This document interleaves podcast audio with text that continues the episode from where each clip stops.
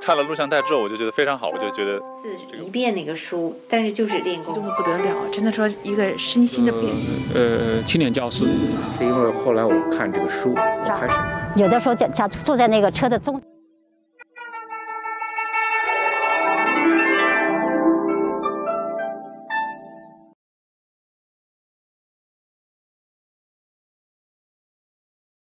这是一九九八年在华盛顿国家广场拍下的镜头。这一天，华盛顿下了入冬以来的第一场大雪。照片上的这个人，三个月前刚刚开始修炼法轮功。我们有一起就是练功的工友有拍呃照片，那照片里头如果有我的镜头在练功，往往就是在压腿，因为盘不上嘛，一开始要压腿压很长时间。呃，但是因为我当时觉得那个这个修炼的功法确实很好，确实是个正法，呃，给我第一个印象就是说，法轮功非常的正，这是我第一个印象。在初步了解了法轮大法的法理之后，很多人萌生了想要修炼提高的愿望。然而，这些刚刚走入修炼的人们是怎样的一种状况呢？这份由医学专家们在一九九八年做出的抽样调查报告，给了我们这样一些数据：在参加调查的一万两千多名法轮功学员中，五十岁以上的占百分之五十二，长期患一种以上疾病的占百分之八十三，平均每人每年消耗国家医药费一千七百六十多元。其中有不少人是在身患顽疾、四处求医无效的情况下走到法轮功里来的。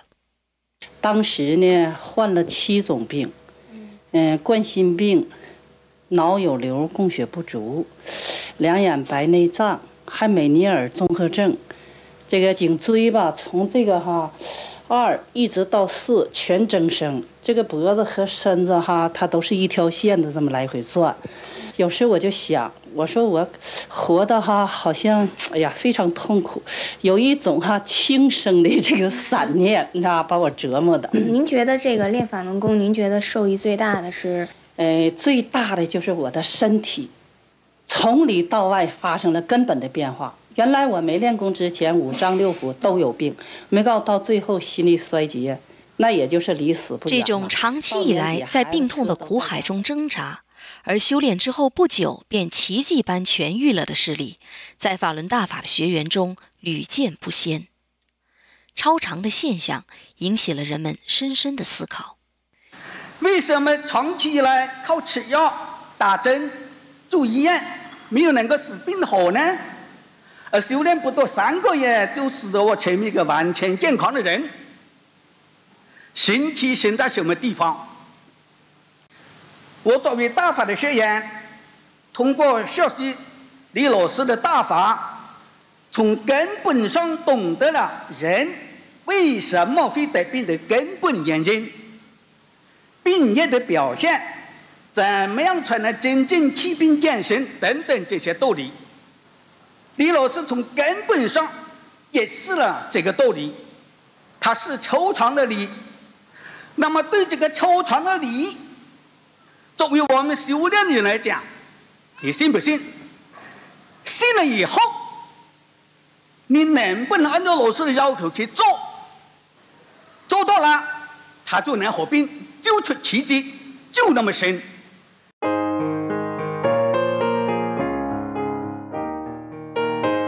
在九十年代的那段日子里，法轮功学员们无论刮风下雨、严寒酷暑，坚持户外锻炼。他们在公共场所的集体练功，形成了许多地方清晨的一道奇特景观。如果不是亲眼所见，你很难会相信有如此多的人自发的聚在一起锻炼身体。八月二十六号凌晨五点三十分，画面会因磨损而变得模糊，但历史却不会因为掩盖而被遗忘。神奇的祛病健身功效，使法轮功未经任何广告宣传而迅速传遍全国各地，参加修炼的人数爆炸性增长。然而，什么是真正的大法修炼？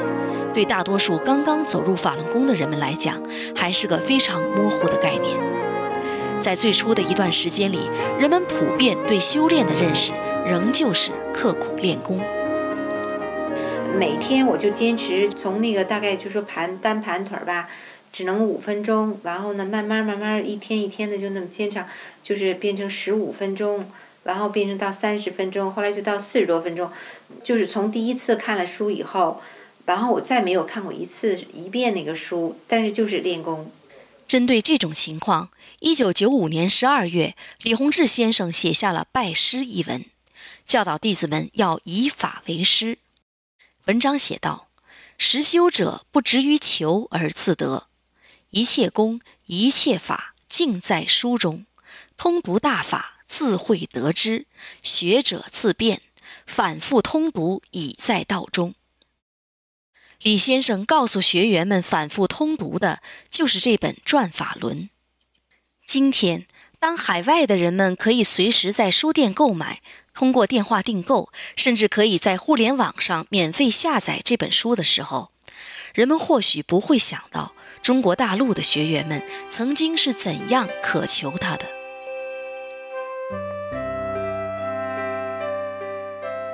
位于长江中下游的武汉。是一个被诗人们称作“黄鹤白云”的地方，也曾经是印刷法轮大法书籍的主要基地。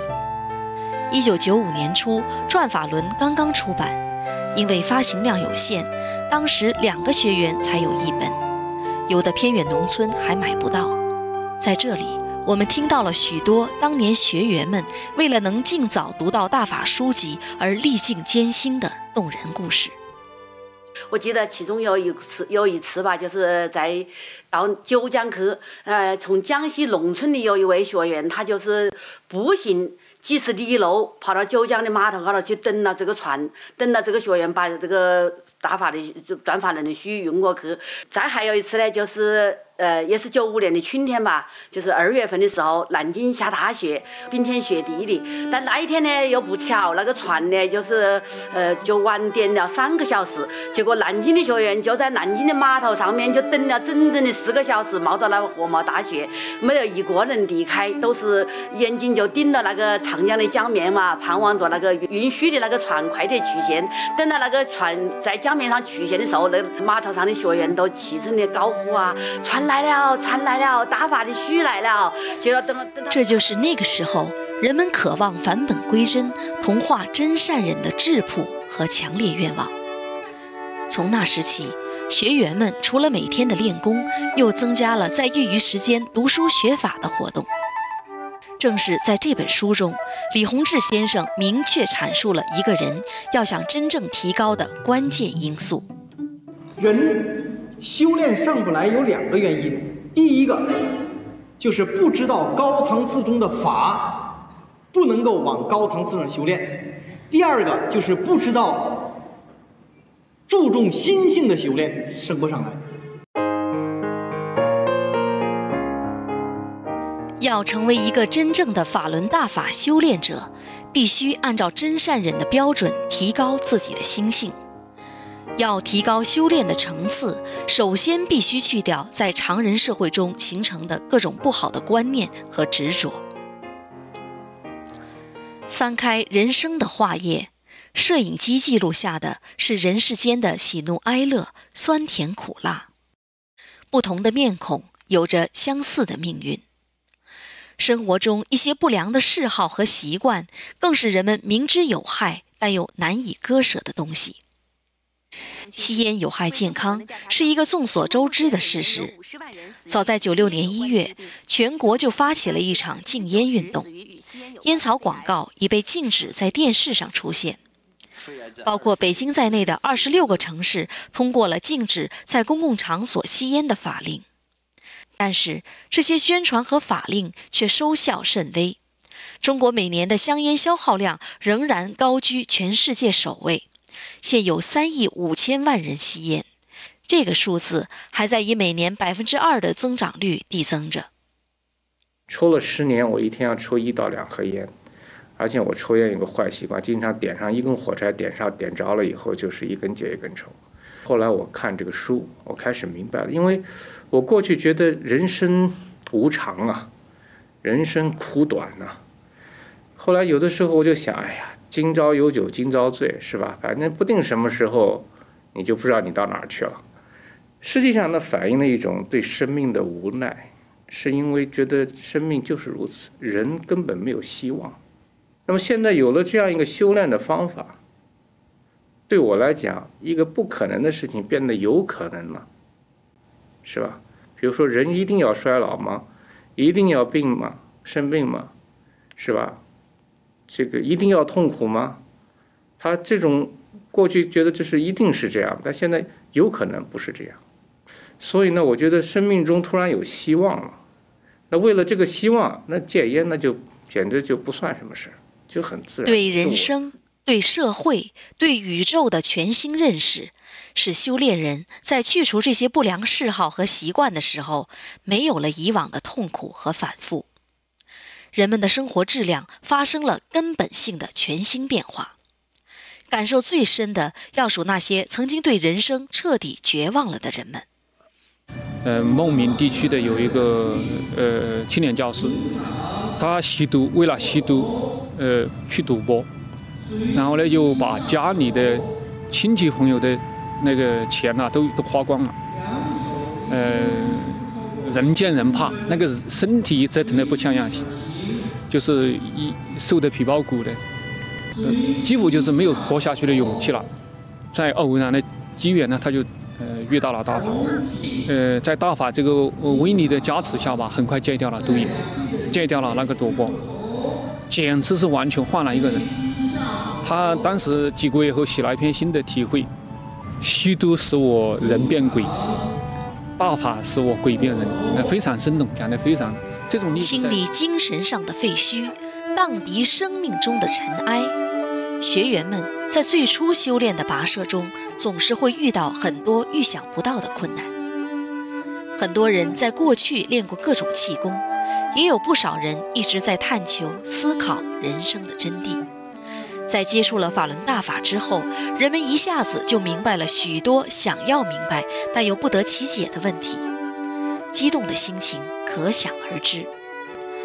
如何摆正修炼与家庭的关系，是许多学员在修炼初期面临的一个很关键的问题。对此，李洪志先生曾经在讲法中做了非常详细的论述。有的人呢，学了法轮功或者学了其他功法了，说对儿子也不亲了，看儿子像敌人一样，是吧？我都不管你们了，我要去修炼了，是吧？看着孩子都来气，你算什么修炼的人呢？我们在各种环境当中都得对人好，与人为善的，何况你的亲人呢？我们讲这个道理，就是对谁都得好，你的父母也是一样，你的儿子一样，都得对对谁都得好，与人为善，处事考虑别人。这个心呐，就不是一个自私的了，局限在你小的家庭里的，它是一个广，是吧？对别人所有的人都是一种慈爱的心。说就像老师说的，每次的一家里发生什么事情，向内找，每次能找到自己还有别的执着、别的问题。然后呢，到现在等到后来呢，就越来越好。他现在呢，他就在也帮大法在做事。在这种遇到矛盾向内找，在生活工作中不断要求自己做个好人、更好的人的修炼过程中，学员们感到自己的心态在悄悄变样。曾经习以为常的想法和做法，渐渐地变得不一样了。人们从自身的这些变化上体会到大法修炼的内涵，周围的环境也一天比一天祥和健康起来。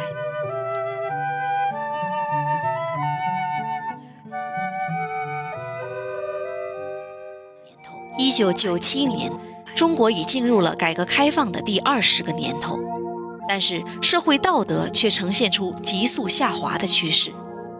贪污、腐败、卖淫、黑社会等等社会弊端，这时成了人们司空见惯，甚至随波逐流的社会现象。也是九七年的这个春天，在东北的另一座城市大连，正在举办大连市法轮大法修炼心得交流会。在修炼界，经常谈到失与得的关系。常人中也在谈失与得的关系。我们练功人怎样对待失与得，这和常人不一样。常人想得到的就是个人利益的利益，怎样过得好，过得舒服。我们练功人却不是这样。这位年仅四岁的小弟子读的这段关于失与得的道理，正是法轮功学员们每天在亲身实践着的。大家伙呢，就是每天都是，呃，坐那个 bus 去天津听课。车上的话呢，就说大家伙就是座位是随便坐的啦。那么有的人先去呢，可能就坐个好点位置；那么后去人可能就到后边坐，那么就比较颠吧。可是，一开始的话，可能大家伙哈就都紧着往上车上跑啊，去占个好一点的位置。到后来的话呢，就没有了，就很让。有的时候，加坐在那个车的中间那个夹道那个增加那个椅子上，那是坐起来很不舒服的。那么你还开两个多小时车，那谁都希望坐在正位上，可是，互相都让，都抢到那个中间过道的那个座位上去坐。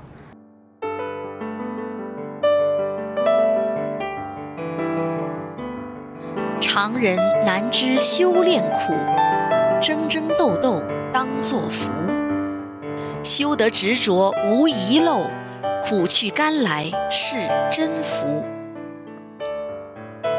在最复杂的环境、最复杂的人群中提高心性，这就是法轮功学员们修炼高德大法的感觉。广东省紫金县附近有一个因为偷盗而闻名的卢屋村。由于水土等自然条件比较好，市农委在村子附近开办了一个六百多亩的水果基地。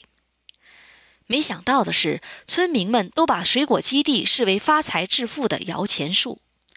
每到收获季节，几乎是家家出动偷水果到市场上出售。偷盗风成了当地政府治安管理最头痛的问题。即使每年动用很多人力物力来看管，甚至将一些偷盗数额较大的人抓住挂牌示众，但村民们仍旧照偷不误。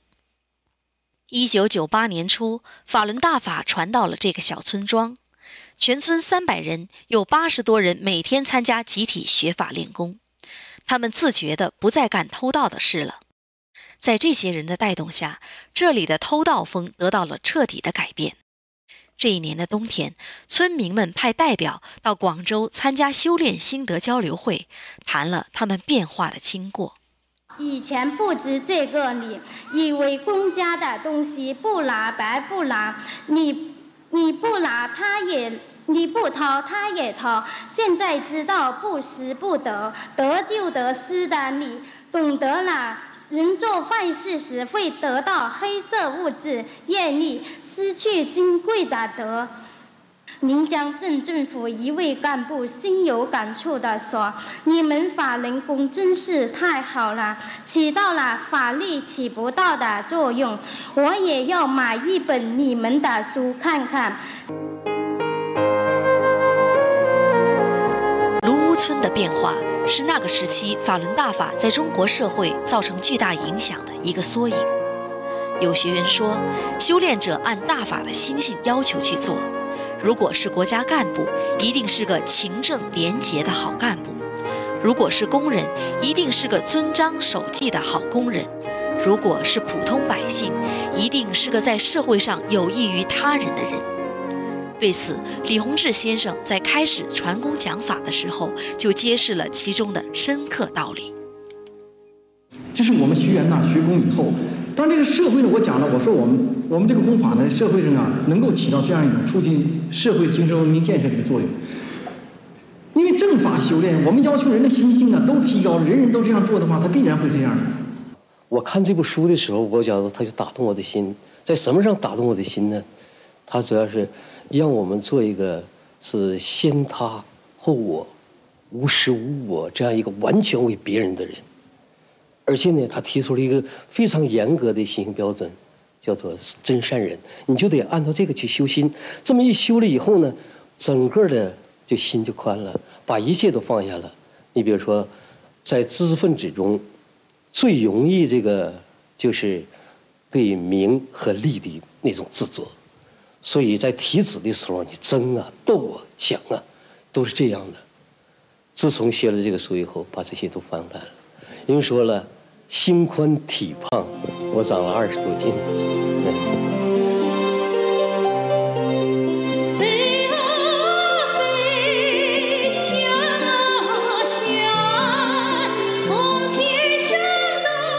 从常人到修炼人，很多人就这样走上了一条前所未有的返本归真之路。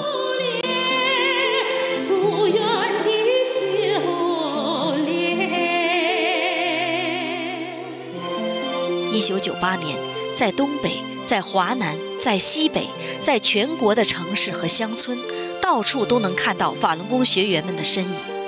他们来自社会，他们在心性提高后所做的一切，为社会稳定和道德回升起到了巨大的作用。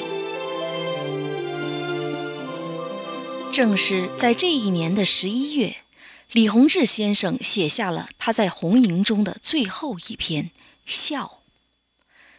我笑，众生觉悟；我笑，大法开船；我笑，渡船起航；我笑，众生有望。